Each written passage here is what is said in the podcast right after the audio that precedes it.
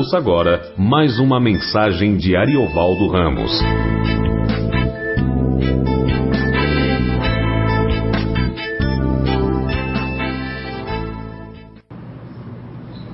Bom, boa noite, a graça e paz do Senhor.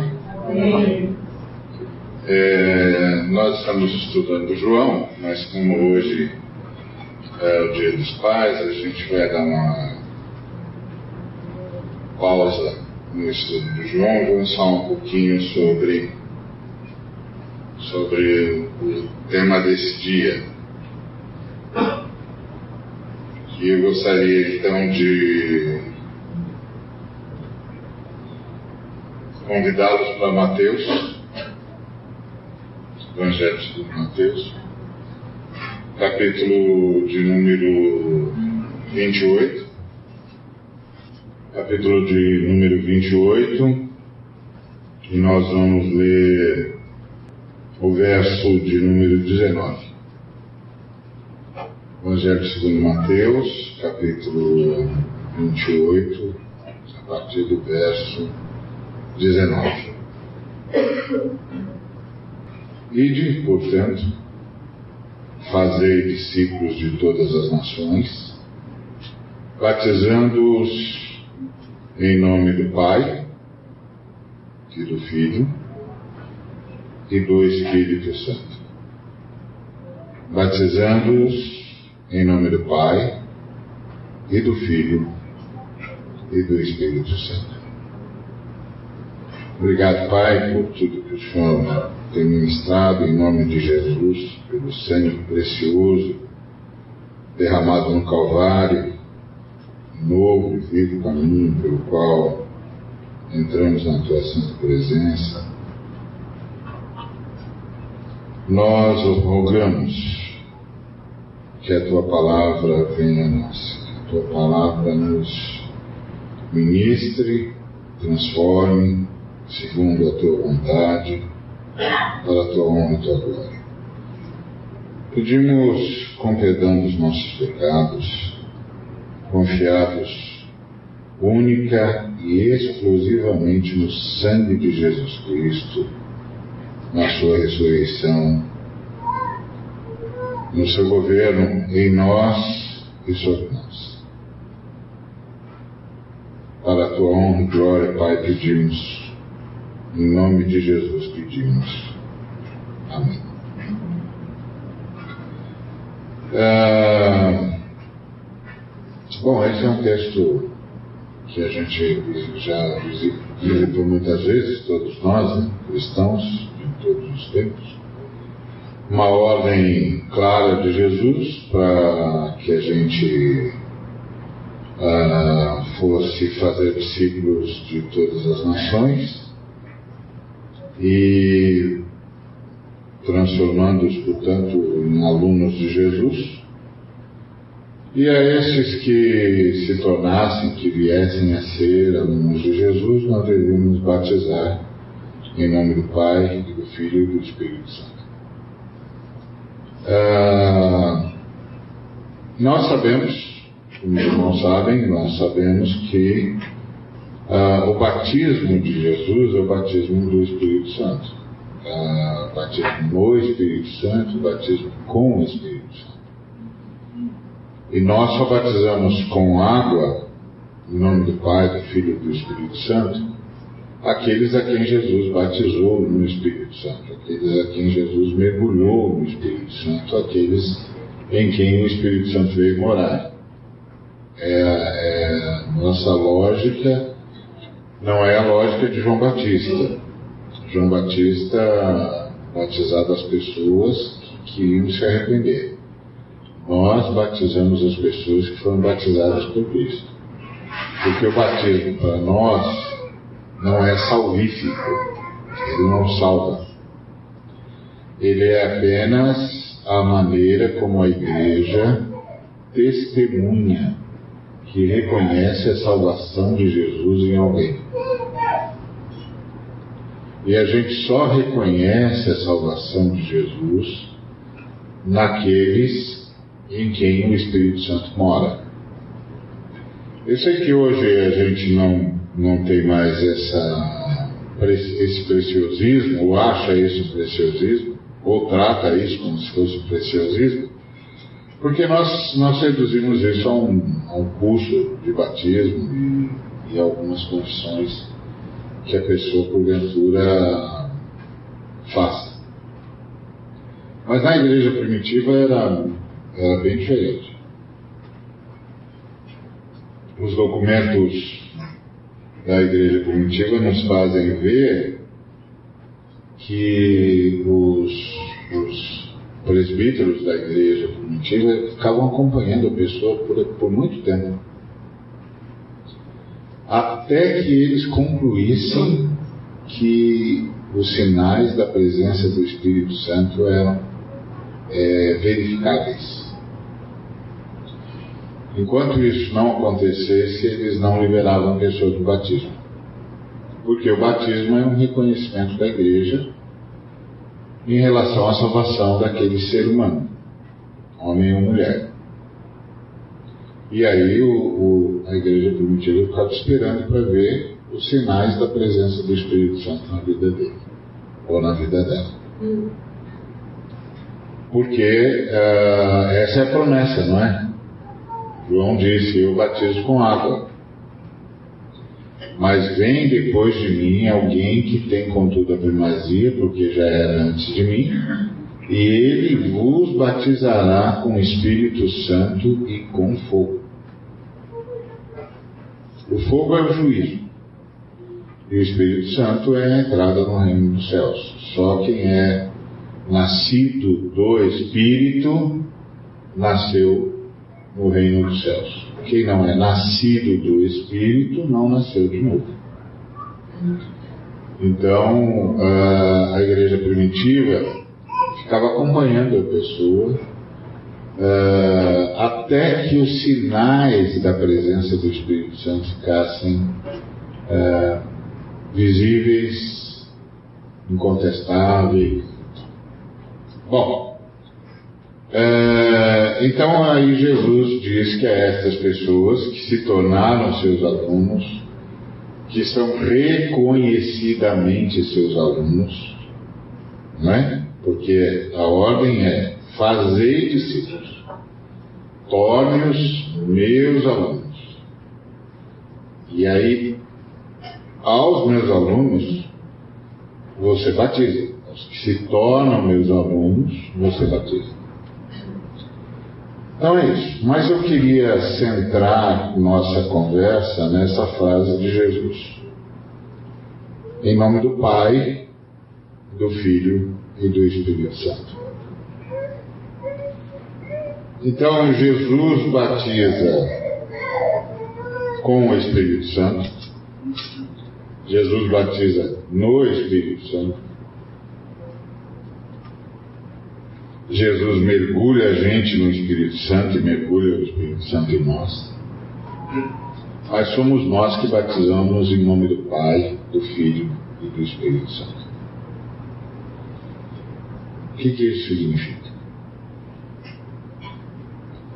Significa que nós incluímos qualquer pessoa que o Senhor Jesus batizou com o Espírito Santo nós o incluímos por reconhecimento numa família. A família é eterna. Pai, Filho e Espírito Santo. Então, quando nós batizamos alguém em nome do Pai, do Filho e do Espírito Santo, nós reconhecemos que essa pessoa agora está na família. Na família divina. Que é composta pelo Pai, pelo Filho, pelo Espírito Santo. Em absoluta e inimaginável, indescritível unidade. Mas isso significa que nós reconhecemos que agora temos uma pessoa na família divina.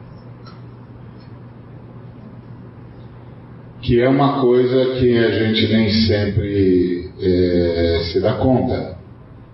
Que converter-se é voltar à unidade. Nascer de novo é voltar à unidade. É voltar à unidade humana e voltar à unidade com a unidade divina. Quando nós caímos, nós rompemos a unidade. Nós rompemos a unidade que havia entre nós, seres humanos, e nós rompemos a unidade que havia entre a unidade divina e a unidade humana. E isso é, é o que Cristo veio restaurar. Cristo veio restaurar a unidade humana e a vivência em unidade entre a unidade divina e a unidade humana. Bom, família de Deus ou família Deus. Porque na verdade é disso que esse texto está falando. Deus é uma família. Deus é a família composta pelo Pai, pelo Filho e pelo Espírito Santo. É, acho que eu preciso, não preciso lembrar aos irmãos que o Espírito Santo é uma figura feminina. Não é uma figura masculina. Na língua portuguesa fica complicado porque espírito é masculino. Mas, tanto no hebraico quanto no grego, as línguas que o Espírito Santo uh, escolheu para comunicar a revelação, o Espírito é feminino, tanto no hebraico quanto no grego. Ruá e pneuma são palavras femininas. Ruá. Ruá. Ruá. É. E pneuma são palavras femininas. Então, o Espírito Santo é uma, é, é uma figura que aparece nas Escrituras é, no feminino, não no masculino. É que na língua portuguesa é, a gente não tinha como traduzir de outro jeito. E, enfim. Tem, tem também a, a, a, força do latim, etc. Mas é, é, o Espírito Santo é uma figura feminina, não é uma figura masculina. Então, a família Deus é composta pela paternidade, pela fidelidade e pela maternidade. Porque o corte não é de gênero, o corte é de natureza. A natureza da paternidade, a natureza da fidelidade e a natureza da maternidade. Ah, a gente não sabe se as três pessoas eternas que vivem em unidade desde sempre para sempre, sempre se apresentaram como Pai, Filho e Espírito Santo. A gente não sabe. Mas o que a gente sabe é que quando a família Deus começa o processo da criação, a família Deus já se apresenta assim: Pai, Filho e Espírito Santo. Paternidade, maternidade e filidade. E essa, essa composição essa organização da unidade divina vai dar o tom para a criação. A criação vai estar sempre nessa lógica da tríade. Da ação, da concepção e da filiação. Sempre nessa tríade. A, a ideia de uma família de uma comunidade, de uma relação de comunhão profunda, que necessariamente vai gerar fruto, que vai buscar naturalmente uma outra comunhão para continuar gerando fruto. A palavra fruto é uma palavra-chave na fé cristã. O tempo todo você vai ver fruto, fruto, fruto, porque a fé cristã é uma fé que fala sobre vida. E a vida frutifica. É verdade que nós acabamos transformando a fé cristã numa fé de tarefas. Mas a fé cristã não é uma fé de tarefas, é uma fé de frutificação, de vida, de geração. Geração de vida, encontro e multiplicação. Encontro e multiplicação. Encontro e multiplicação. O tempo todo. Então a ideia da família Deus. Por isso, o homem, a imagem e semelhança de Deus, é o casal. Não é o, o, o ser do sexo masculino. É o casal. O nome Adão foi dado ao casal, não foi dado ao, ao ser do sexo masculino, foi dado ao casal. Em Gênesis 5, versículos 1 e 2. Esta é a genealogia de Adão no dia em que foram criados. Macho e fêmea os criou e os abençoou e lhes chamou pelo nome de Adão.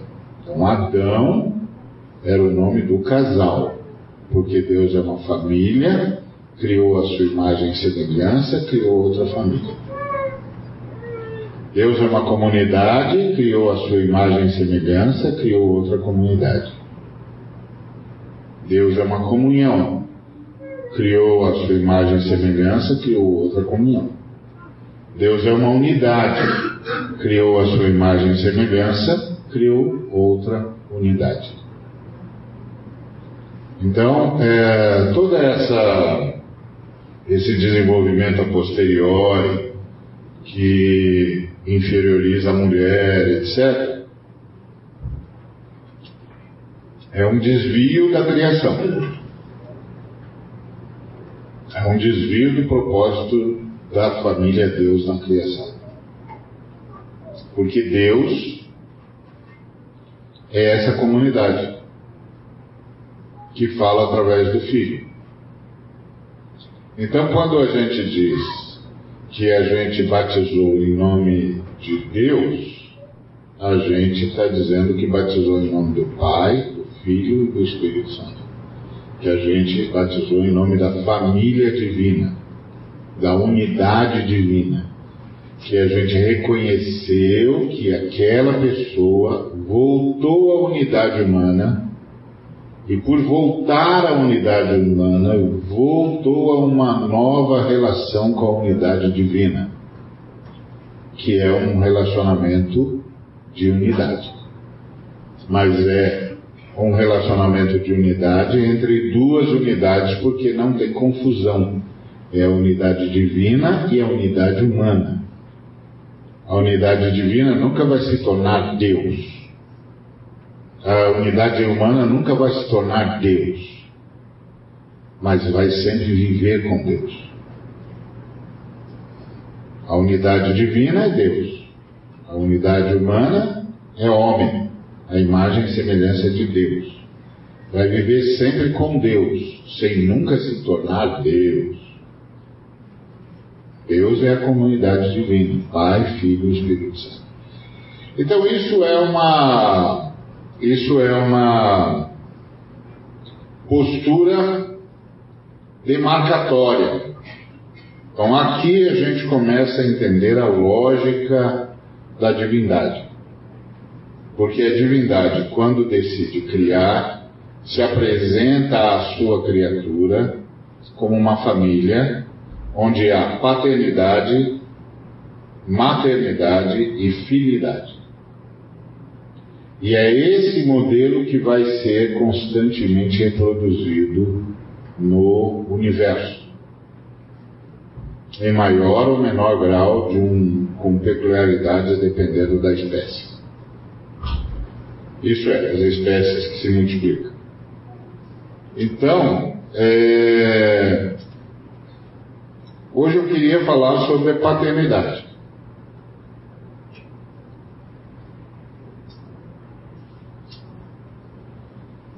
A paternidade está na divindade, assim como a maternidade está na divindade e a filidade está na divindade. Deus é a unidade, o Pai, o Filho e do Espírito Santo. Essa unidade sempre se manifestou por meio do Filho. E para manifestar essa unidade a nós, abandonou a sua glória, esvaziou-se e foi achado em figura humana. Mas para nos comunicar a unidade divina para nos falar do Pai, da paternidade e da maternidade, que há no Espírito Santo. A paternidade fala de provisão, de direção e de proteção. Afinidade fala de alinhamento obediência e continuidade. E a maternidade fala de inspiração, aconchego e nutrição. Vou fazer um parênteses aí. Tem uma dúvida minha. Deus criou uma família Adão. Certo? família Adão. Adão e quem mais? Adão era o nome dado ao casal. Que casal? O homem e a mulher. Mas se Deus criou Adão e depois de Adão criou Eva. Ele não criou Eva. Ele clonou Adão e chamou os dois de Adão. Adão é que chamou a mulher de Eva. Depois da queda. Depois da queda, o homem tomou o nome Adão para si e deu para a mulher o nome de Eva, que na verdade é uma, é uma exclamação do homem, porque o homem esperava que Deus matasse a mulher. Porque Deus havia dito: no dia que você comer da água, você vai morrer. E o homem entendeu que a morte viria depois. Ele não se deu conta de que a morte chegou na hora em que ele comeu. Porque os olhos dele se abriram, ele perdeu a comunhão com a, com a mulher e perdeu a comunhão com Deus. E ele não entendeu que isso era morte. Então ele ainda estava esperando a morte. E aí, quando, Je- quando Deus pergunta para ele o que houve, ele diz foi a mulher. Então ele está esperando que a mulher morra. Não sei o que ele estava esperando depois. Se o senhor vai fazer outra fornagem. Não sei, certo? Tudo indica no texto que ele estava esperando que ela morresse. Porque ele disse que ela era culpada. Então. É, esperava que Deus então cumprisse a promessa de matar. E- mas Deus não concordou com o veredito dele. Deus não só não matou a mulher, como ainda fez um pacto com a mulher. Ainda que, é- que tenha anunciado esse pacto de forma traversa porque ele anuncia esse pacto falando com o adversário das nossas almas, dizendo que por inimizade entre ele e a mulher, entre a descendência dele e o descendente da mulher, e que o descendente da mulher esmagaria a cabeça dele e a descendência dele feriria a mulher. Feriria o descendente da mulher. Então, Deus não só não matou a mulher, como ainda fez um pacto com a mulher, de que dela nasceria o libertador dos seres humanos. E aí, diante disso, o homem exclamou: Eva, que quer dizer vivente, você vai viver e você vai ser a mãe de toda a humanidade. Então, Eva é uma expressão, virou um nome, mas é uma expressão. Vivente, você vai viver e você vai ser a mãe de toda a humanidade. Então, é aí que a mulher ganha um nome diferente do homem, que é dado não por Deus, mas pelo homem. Porque Deus não é a causa da divisão. Deus não é a causa da desunidade. Deus é aquele que agora começa a trabalhar para restaurar a unidade. Então, essa é a diferença. Então, é... então, o nome Eva é um nome dado pelo homem depois da queda. Antes da queda, quando Deus andava na viração da tarde e dizia Adão, o casal ia falar com ele. Porque Adão era o casal. E o Senhor então chamou de homem a imagem e semelhança dele, o casal, porque Deus é uma família. Criou a sua imagem e semelhança, criou outra família. Deus é uma comunhão, criou a sua imagem e semelhança, criou outra comunhão. Deus é uma comunidade, criou a sua imagem e semelhança, criou outra comunidade. Em Deus e Deus decidiu manifestar-se ah, propondo a, a, paternidade, a maternidade e a filidade. E é por isso que quando ele cria o homem à sua imagem e semelhança, ele cria o paterno, o materno, e os ordena a ter o filho. família para expressar a Trindade. E se nós não tivéssemos caído, nós viveríamos com uma só família expressando a Trindade. A família humana expressando a família divina. A unidade humana expressando a unidade divina.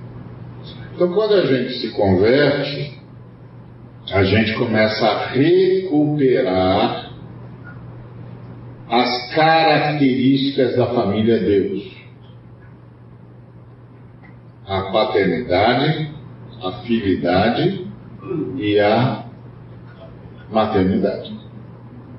Inclusive, a, a promessa a, da vinda do Elias, que antecederia a vinda do Messias, é que o Elias viria para converter coração dos pais aos filhos e dos filhos aos pais, para recuperar a noção de família, a noção de comunidade, a noção de unidade humana. Por quê? Porque é em recuperando a noção de unidade humana que o Senhor recupera a sua expressividade no universo, porque nós fomos criados para expressá-lo e nós o expressamos em unidade, nós o expressamos em comunidade, nós o expressamos em família. Essa é a ideia. Ah, e todos nós somos membros dessa família. Porque todos nós nascemos para a humanidade. Então todos nós nascemos da unidade na unidade e para a unidade. Todos nós nascemos da família, na família e para a família. Ok, depois da queda, a disfuncionalidade tomou conta de praticamente todos os relacionamentos. Mas a conversão é necessariamente a retomada destas características divinas na realização da expressão de Deus por parte dos seres humanos. Então hoje nós estamos falando sobre a retomada da paternidade, então a conversão para uh, os homens significa a retomada da noção de paternidade. Na paternidade, como eu disse, estão contempladas três funções ou três movimentos: provisão, proteção e direção. Vamos começar com direção. Direção é a direção espiritual. Espera-se nas Escrituras que a paternidade assuma o sacerdócio, o apacentamento espiritual da família. que os pais sejam os que conduzem a família à oração. Os que oram com a família, os que oram pela família, os que ensinam a família que há um ser no universo que tem de ser honrado. Que nós viemos fomos, fomos criados por uma família eterna. Que assim se apresentou a nós. Que vive em unidade absoluta e indescritível. E que compreende a paternidade, a filidade e a maternidade. E que a paternidade se incumbe da direção espiritual. Jesus disse isso o tempo todo. Eu só faço a vontade do meu Pai, eu faço as obras do meu Pai, eu falo as palavras do meu Pai. Eu oro ao meu Pai e eu faço segundo a orientação do meu Pai. Tudo que vocês pedirem ao meu Pai em meu nome, eu farei, mas tem de passar pelo meu Pai.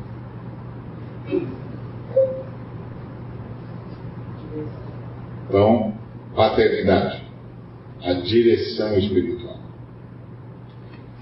Eu tenho de ser o sacerdote da minha família.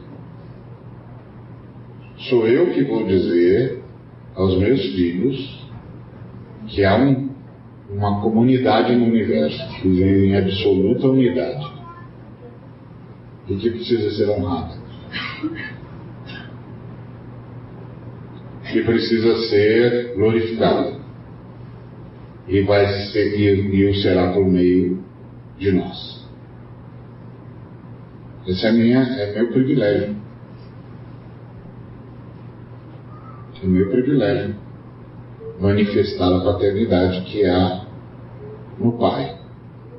É meu privilégio. Assim como é privilégio da mãe manifestar a maternidade que há no Espírito Santo, no pneu, na rua. A maternidade que há na Trindade. Então, primeira coisa é direção. Eu sei que com o passar do tempo, por alguma razão que talvez fuja à nossa compreensão imediata, a fé foi se tornando a fé na família, foi se tornando um movimento feminino. parecia que ter fé, falar com Deus, buscar Deus, é uma coisa ah, feminina, que o masculino não se envolve com isso, ainda que acredite. Mas é o feminino que cuida de reunir as crianças, de ensinar a Bíblia, de orar com elas, de, de dizer, olha Jesus, vou contar hoje a historinha de Jesus para você e tal. E o masculino fica assistindo de longe. Isso é um equívoco. Isso é um equívoco. Direção espiritual é um elemento da paternidade. Então sou eu que convoco a minha família para a adoração.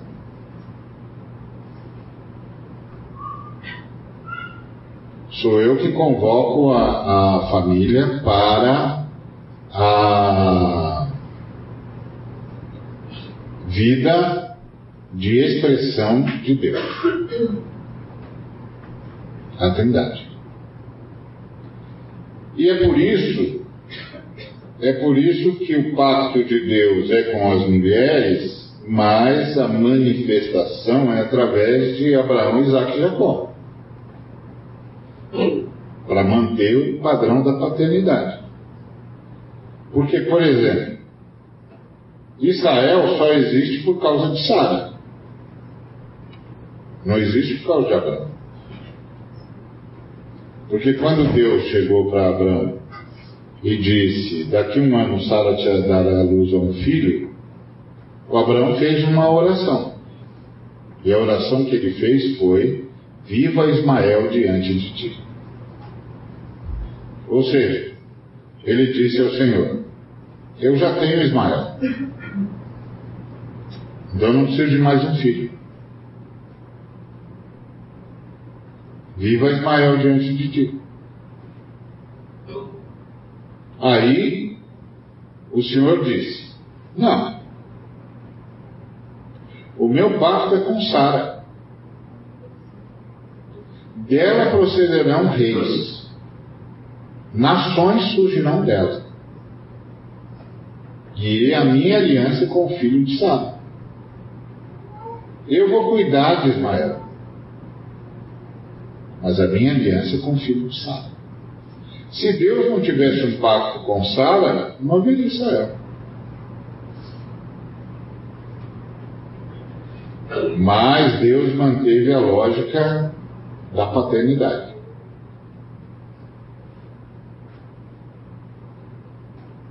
Convocando o Abrão o tempo todo a ser o sacerdote, a não tirar a, a, a, de si, de sobre si a responsabilidade.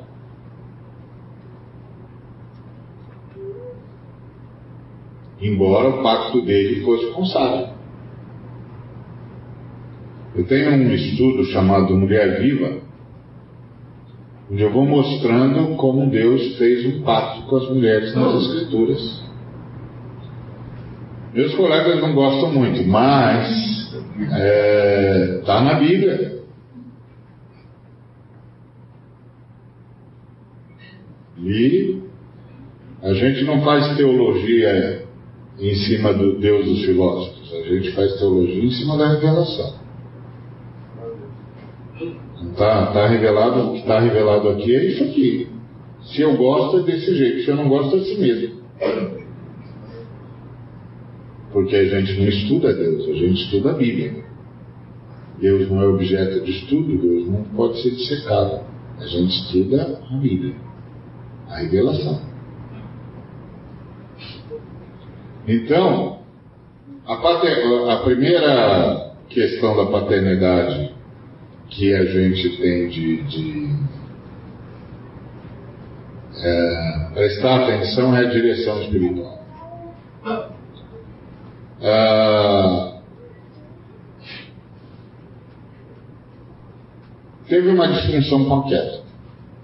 Eu acho que é notória, não é? Não precisa descer a detalhes sobre isso, que é notório. Mas nós estamos falando de conversão. Nós não estamos falando de decreto. É lamentável que a maioria de nós, maioria, é, muitas vezes, se não em quase todas elas, trata as questões como se fosse um decreto. Então, de agora em diante, é, o homem manda, a mulher obedece. Só que a mulher é muito mais sábia e o homem é muito mais estúpido. Mas aí a gente pensa que é isso que as escrituras estão ensinando. Não, as escrituras não estão ensinando isso. Até porque submissão nas escrituras sagradas é mútua. Ah, não é que a mulher é submissa ao homem, é que nós somos submissos uns aos outros. A mulher se submete ao homem reconhecendo o seu papel e o homem se submete à mulher reconhecendo a honra que lhe é devida. Coisas totalmente diferentes. A hierarquia na fé cristã é horizontal. Eu sei que isso é uma contradição de termos, mas ela é horizontal, porque a Bíblia manda sujeitarmos-nos uns aos outros por respeito a Deus. Então não existe essa verticalidade na fé cristã. Na fé cristã só tem horizontalidade. E a mulher, uma companheira idônea, não significa uma é, ajudadora para que eu faça o meu serviço, então eu preciso de alguém que limpe a casa. Não. Ajudadora significa o seguinte, auxiliar idônea significa o seguinte, imagine que eu fosse um homem de programa de computação. E aí um camarada me, me contrata e diz para mim assim, você consegue reescrever todos os programas eh, de computação da minha empresa para o objetivo que eu quero? Eu digo, consigo. O que você precisa? Eu digo, olha, eu preciso de alguém que seja tão bom quanto eu, que cuide dos hardwares, das máquinas. Enquanto eu cuido dos programas, ele cuida das máquinas. Eu preciso de um auxiliar idôneo. Um auxiliar idôneo significa alguém que saiba tanto quanto eu e possa tanto quanto eu e se dispõe a trabalhar em comunhão comigo e eu com ele. Porque não dá para eu reescrever os programas e cuidar de adaptar as máquinas. Alguém cuida das máquinas enquanto eu cuido dos programas. E a pessoa que vai cuidar das máquinas tem de entender da máquina tanto quanto eu entendo dos programas. Isso é um auxiliar idôneo, alguém com a mesma capacidade que eu em absoluta comunhão, eu e ele, ele e eu em comunhão para o cumprimento de uma missão que foi dada pela empresa. Assim, homem e mulher vivem em absoluta comunhão e absoluta idoneidade mútua para cumprir uma missão que foi dada pela família original, a família matriz. E a família matriz é a unidade divina. É, não é uma ajudadora no sentido de superioridade, mas de igualdade. É, eu seguro, eu seguro desse lado, o outro segura do outro. Senão a gente não levanta o, o, o peso. Não é é, enquanto, eu sigo, enquanto eu levanto o peso, você enxuga o meu suor. Não é isso. Não é isso. Não é disso, não é disso que as escrituras falam. As escrituras falam de uma comunhão profunda sob a consciência da missão que nos foi dada. E a missão que nos foi dada é a de expressar a unidade divina. Essa é a missão que nos foi dada. Muito bem. Então, nesse sentido, nosso papel masculino é a paternidade, que em primeiro lugar é direção espiritual. Então, quando o Espírito Santo nos converte a nós, irmãos, ele começa a recuperar em nós essa noção de paternidade, de que eu sou responsável pela qualidade espiritual da minha família. Não é direção em relação às decisões. Não é manda quem pode, obedece quem tem juízo. Não. Porque a ajudadora idônea pode ser muito melhor administradora do que o ajudador idôneo. Então deixa a ajudadora idônea fazer o que sabe fazer, que tem dom para fazer, o ajudador idôneo faz outra coisa. Porque nós somos mutuamente ajudadores. Então a mulher é ajudadora idônea do homem, mas o homem é ajudador idôneo da mulher, porque todos estão em pé de igualdade. Porque esta é a missão. Então, não tem nenhuma vergonha, não há nenhum problema em o, o, o ajudador idôneo entender que a ajudadora idônea administra melhor do que ele. Sorte a sua.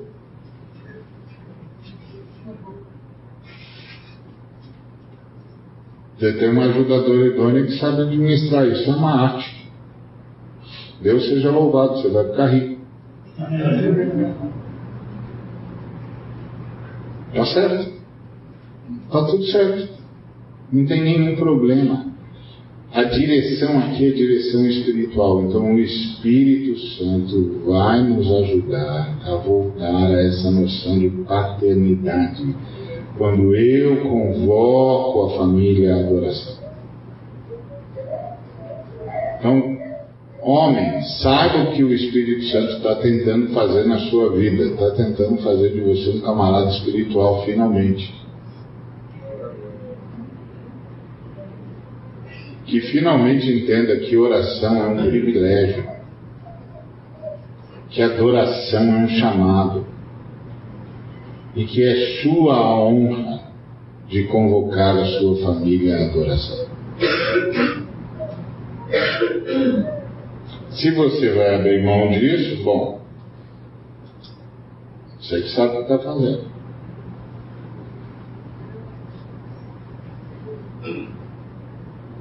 Mas não é isso, seu, não é isso que o Espírito Santo está fazendo na sua vida.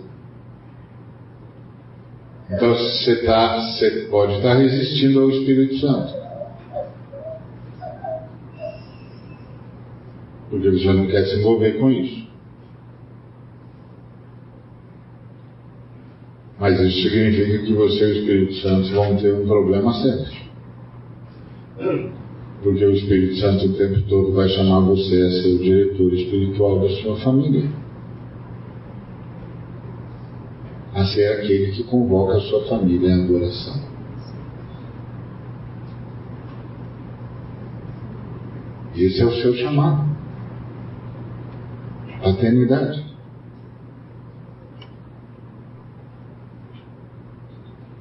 A outra coisa que você é é provedor. Provedor não é o sujeito que trabalha e traz dinheiro para casa. Provedor é aquele que dá estabilidade emocional para a família.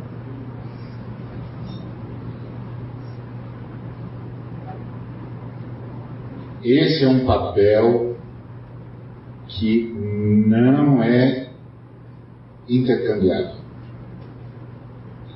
Se você não for o estabilizador emocional da sua família, a sua família não vai se achar.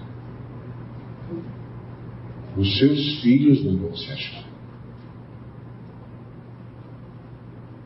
Sua família não vai saber como se portar. Porque você, ao invés de ser aquele que traz paz, é o que traz tensão. Ao invés de ser aquele que traz sabedoria, é o que traz confusão. Ao invés de ser aquele que traz a palavra de sensatez, é o louco.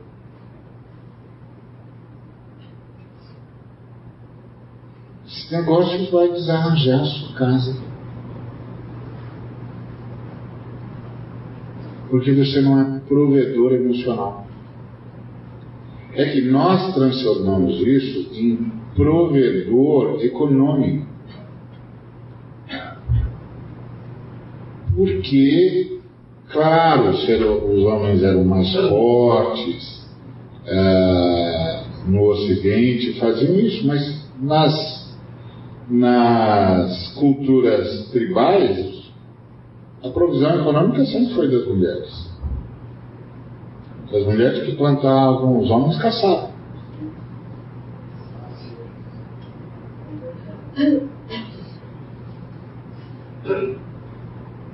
Elas que construíam as tendas. Por questão de cultura. Provisão é emocional. Essa é, é, é não, não é intercambiável. Não dá para transferir para a esposa. Não dá para transferir para a maternidade.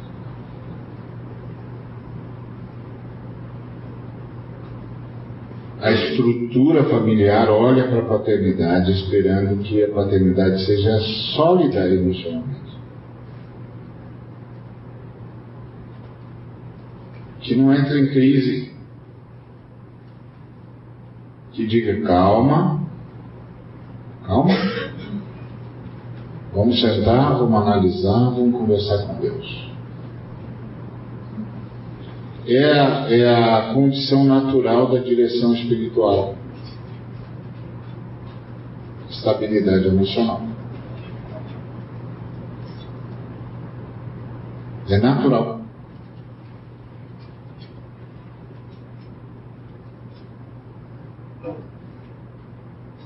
Quando o, a paternidade não aparece, a estabilidade emocional não aparece, desanda tudo. Desanda, mas desanda que é uma coisa de louco.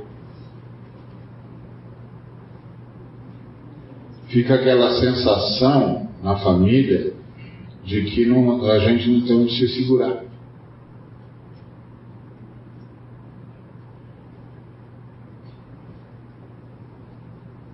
Uma vez eu ouvi uma senhora contando a história é, da vida familiar dela. E a, essa senhora foi salva por Jesus é, duas vezes, se eu entendi direito a história toda. Foi salva por Jesus assim pessoalmente mesmo. Jesus foi lá e salvou, conversou com ela, uma experiência espiritual muito interessante. Mas por que, que essa senhora precisou ser salva pessoalmente por Jesus duas vezes? Porque nas duas vezes ela estava à beira da morte. Mas diferente de todo mundo, obrigado, diferente de todo mundo, ou pelo menos a maioria absoluta das pessoas que são acometidas por, por enfermidades com índice de fatalidade muito grande, ela não queria, ela não queria ser curada. Ela queria morrer. Então ela não, ela não, não pedia cura. Ela pedia para morrer. E aí Jesus veio falar com ela que ele não ia deixá-la morrer. E ela disse para ele: Mas eu quero. Eu quero morrer. E aí ele disse para ela: Mas a sua vida não pertence a você, pertence a mim. Mas eu não quero. Eu quero morrer. O que você quer fazer com a sua vida? Ela disse: Eu quero jogar numa lata de lixo. Ele falou: Tá bom. Então, joga a sua vida na lata do lixo. Jogou? Joguei. Então, eu vou lá no lixo buscar agora a minha duas vezes. Você vai ficar comigo aqui. Eu vim salvar você. Por que ela queria morrer? Porque o casamento dela era uma desgraça emocional. Porque aquele homem a tratou de tal maneira que ela quis morrer duas vezes. Ela implorou a Deus que a matasse. Já usei esse de paternidade. E na psicanálise, na psicose, a gente diz que faltou manter o amizade. É. É isso. Faltou a ficção materna. É isso. É isso que está nas escrituras. Se a paternidade não, não estabelece a, a estabilidade emocional, todo mundo que depende dessa estabilidade emocional começa a querer morrer. Ou a querer matar.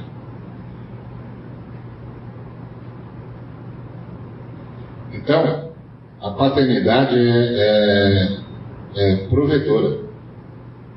Mas ela não é provedora econômica. Ela é provedora emocional. Então, quando nós, irmãos, quando nós nos convertemos, o Senhor começa a recuperar isso em nós. A recuperar em nós a capacidade de dirigir espiritualmente a nossa família e a capacidade de estabilizar emocionalmente a nossa família. Porque as lutas sempre haverão. As crises econômicas sempre as teremos. A vida não está só na minha nem na sua mão. Decisões são tomadas a nível macro que afetam o micro e eu não posso fazer muita coisa. Um governo fez uma decisão estapafúrdia qualquer. Um montão de gente vai pagar por isso. uma crise econômica internacional. Um montão de gente vai pagar por isso. Não tem muito o que fazer. É a comunidade internacional, ou é a comunidade nacional. Então a vida não, não, não é regida ah, individualmente. Ela é regida comunitariamente, nacionalmente, internacionalmente. E às vezes cosmicamente. Tem um revertério no universo, sofre todo mundo.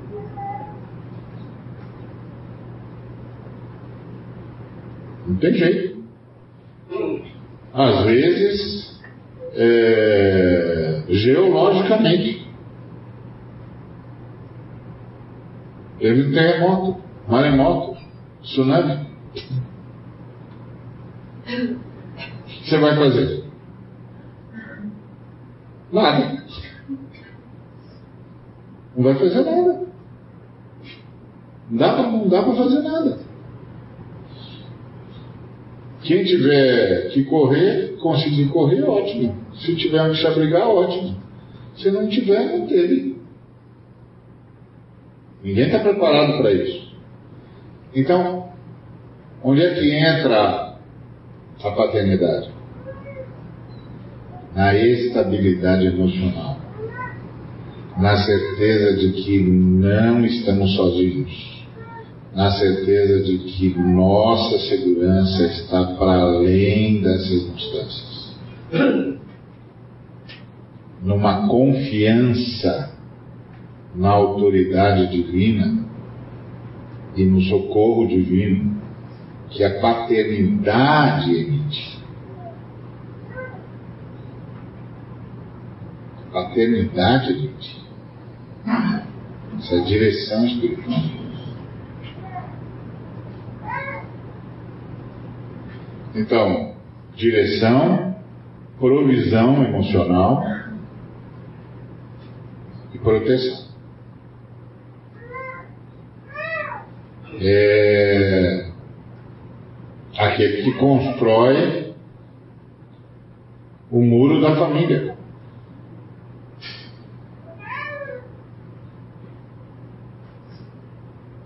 Não tem melhor. Eu me lembro de um, do, da, da priminha da, da, das minhas.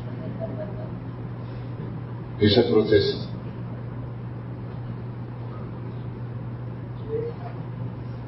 Isso é proteção. Não pode atravessar essa fronteira.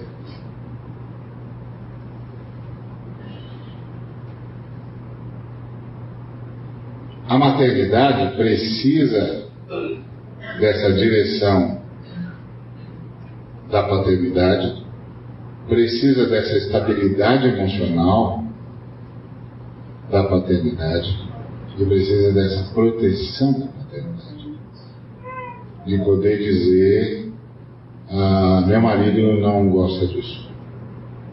Lá em casa a gente não, não, não faz assim. Se isso não existe, a família fica sem estabilidade. E aí a maternidade não pode exercer os seus dons. não pode exercer plenamente o aconchego, não pode exercer plenamente a inspiração e não pode exercer plenamente a nutrição.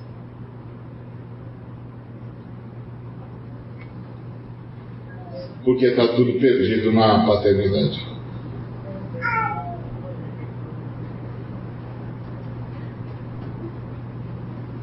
fica todo mundo confuso. Então, quando o Espírito Santo nos converte, irmãos, ele começa a reconstruir em nós isso. Não resistamos, em primeiro lugar, e não confundamos isso com a cultura machista. Isso não tem nada a ver nem com provisão econômica e nem com é, manda quem pode, obedece quem tem juízo. Não é disso que se fala. A, a lógica é a capacidade da paternidade, inclusive, de prover a estabilidade emocional necessária para que todos os dons que estão em casa possam ser manifestos conforme o Espírito Santo quer. A paternidade não passa por aí. A paternidade passa por garantir a espiritualidade, a estabilidade emocional e o limite ético permite que todos os membros da família possam desenvolver plenamente os seus dons, sem medo da vida.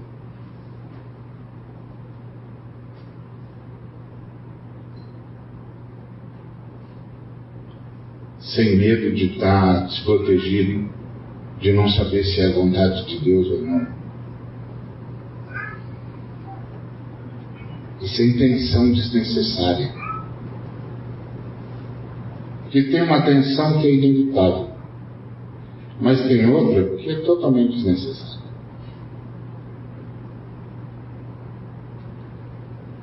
O melhor exemplo que a gente tem nas Escrituras disso é o José, pai de Jesus. Ele era esse camarada. Diretor espiritual. O Senhor sempre falava com ele e ele falava com o Senhor.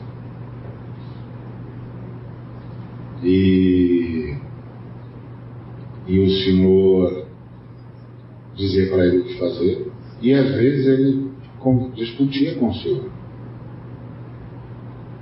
Por exemplo, o, anjo disse para ele: Pode voltar para Belém, porque já morreram os que queriam matar o menino.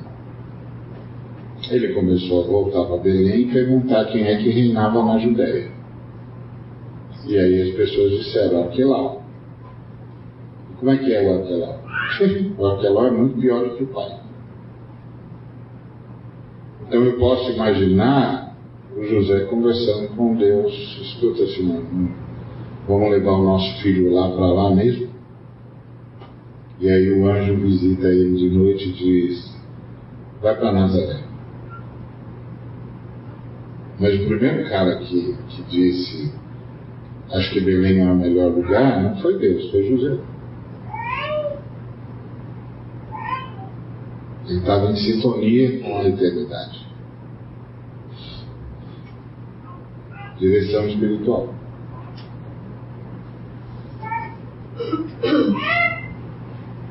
Provisão emocional.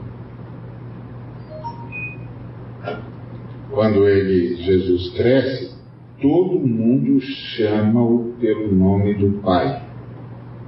Não é este o filho do carpinteiro? Não é este o filho de José? Nós não conhecemos os seus irmãos e as suas irmãs? Então ele deu estabilidade emocional.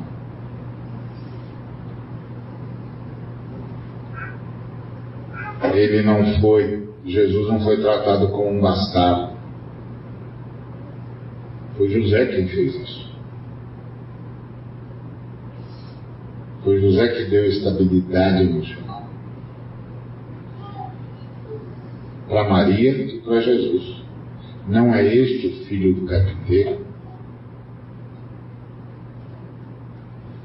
Não conhecemos o seu pai, assim como os seus irmãos e as suas irmãs? Quem fez isso? José. Deu estabilidade emocional e proteção.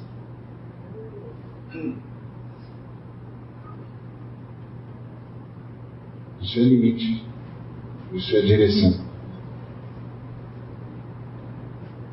Me lembro que uma vez nós todos estávamos em crise no Brasil, e obviamente a crise chegou em casa.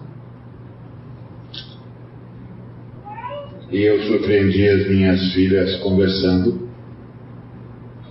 E elas diziam, e agora, o que, que vai acontecer? Será que a gente vai ter de parar de estudar e tal? Aí uma disse ah, vai acontecer o que, o que sempre acontece. E aí a outra disse, o quê? Ela falou, o pai vai falar com Deus, Deus vai dizer para ele o que fazer, ele vai fazer e tudo vai ficar resolvido. Essa estabilidade as manteve na fé.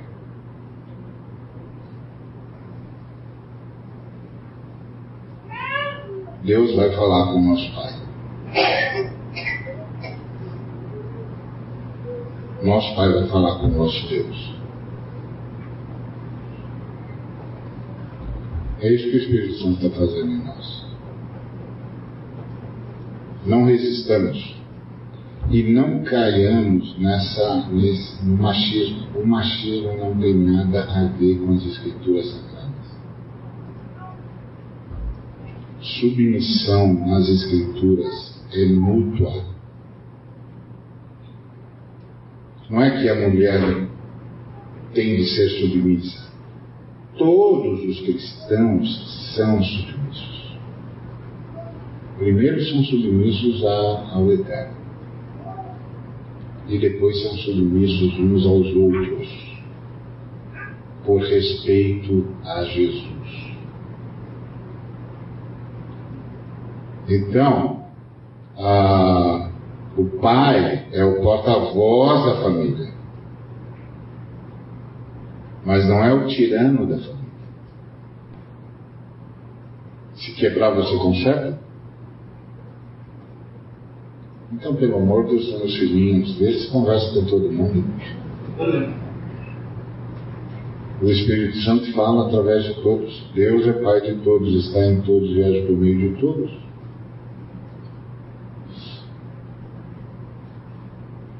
E nunca se esqueça: os homens podem fazer planos, mas a resposta certa dos lábios vem do Senhor. Agora, veja o que o texto diz. Os homens podem fazer planos, mas a resposta certa dos lábios vem do Senhor. Não. A resposta certa vem dos lábios do Senhor. Não é isso que está escrito. O que está escrito é a resposta certa dos lábios vem do Senhor. O que, que isso significa?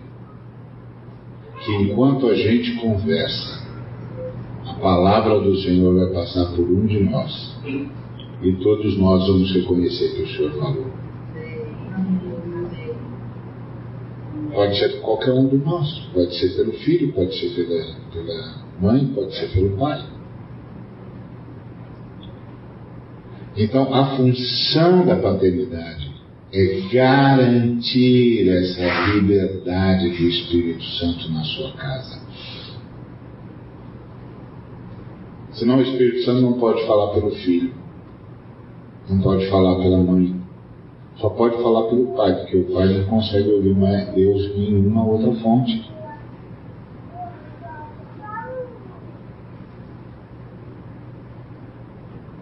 Aí a família fica esperando que não chega nunca. E quando eu terminei de ouvir aquela senhora, eu fiquei em pânico. Porque eu pensei como um homem pode destruir assim uma, mulher.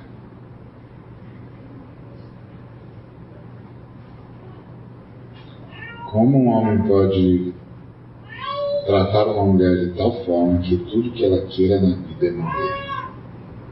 Como isso acontece? Irmãos, a gente conta com o Espírito Santo para exercer a paternidade. E, e isso é um privilégio. E é principalmente um privilégio porque muitos de nós não tivemos exemplos de paternidade na nossa história. E aí a gente assume uma, o papel da paternidade e não tem modelo. A não ser o da cultura. O modelo da cultura é uma desgraça.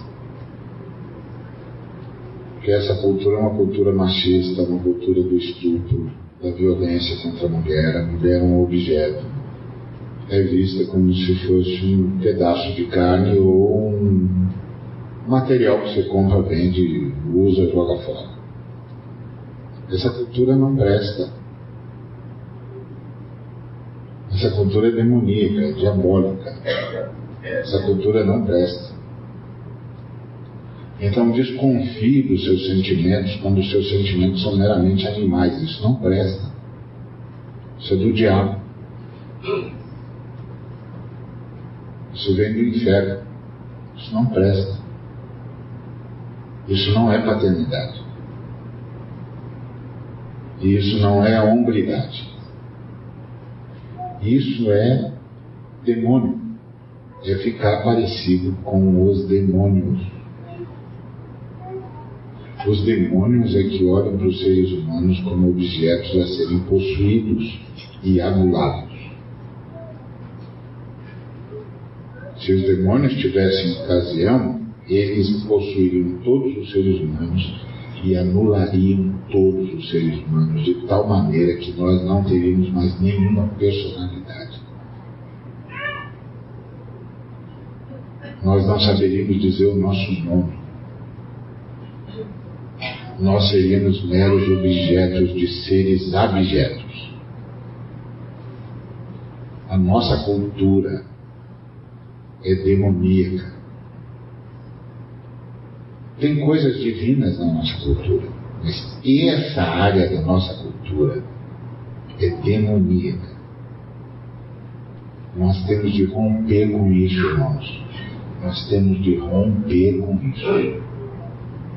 Não é fácil, não. Não pensa que é fácil. Não é fácil, não. Você aprendeu, eu e você aprendemos a ser gente no meio dessa loucura aí. Essa coisa diabólica aí. E aí a gente pensa que isso é ser gente. Não, isso não é ser gente, isso é ser demônio. Mas nenhum de nós aqui foi criado para ser demônio. Nós somos criados para estressar Deus.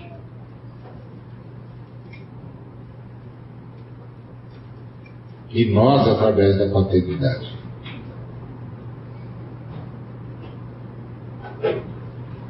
Então, agora nós vamos para a ceia. Eu queria que você nessa ida nossa para a ceia, fosse com esse coração. Senhor, reencaminha-me para a paternidade. Reconstrói em mim o senso de paternidade. O Senhor sabe as minhas carências e a minha falta de exemplo. Reconstrói em mim paternidade. Amém? Amém? Minhas irmãs, orem por nós. Amém. Nós estamos precisando, e não é pouco não. Mas não é mesmo. Se vocês tiverem pensado que já oraram tudo, ora mais um pouco. Porque nós herdamos uma cultura dos diabos. É uma desgraça isso aqui. Precisamos ser salvos. Amém? Amém. Oremos. Obrigado, Senhor, que a tua palavra se cumpra em nós. Em nome de Jesus. Que a graça de Jesus Cristo, o amor de Deus e a comunhão do Espírito Santo seja com cada um dos irmãos e irmãs e com todo o povo de Deus, hoje e sempre. Vamos lá para a ceia. Lembre-se, lá não é o lugar de quem não tem pecado, é o lugar de quem foi salvo. E só os pecadores são salvos. Então é com você mesmo.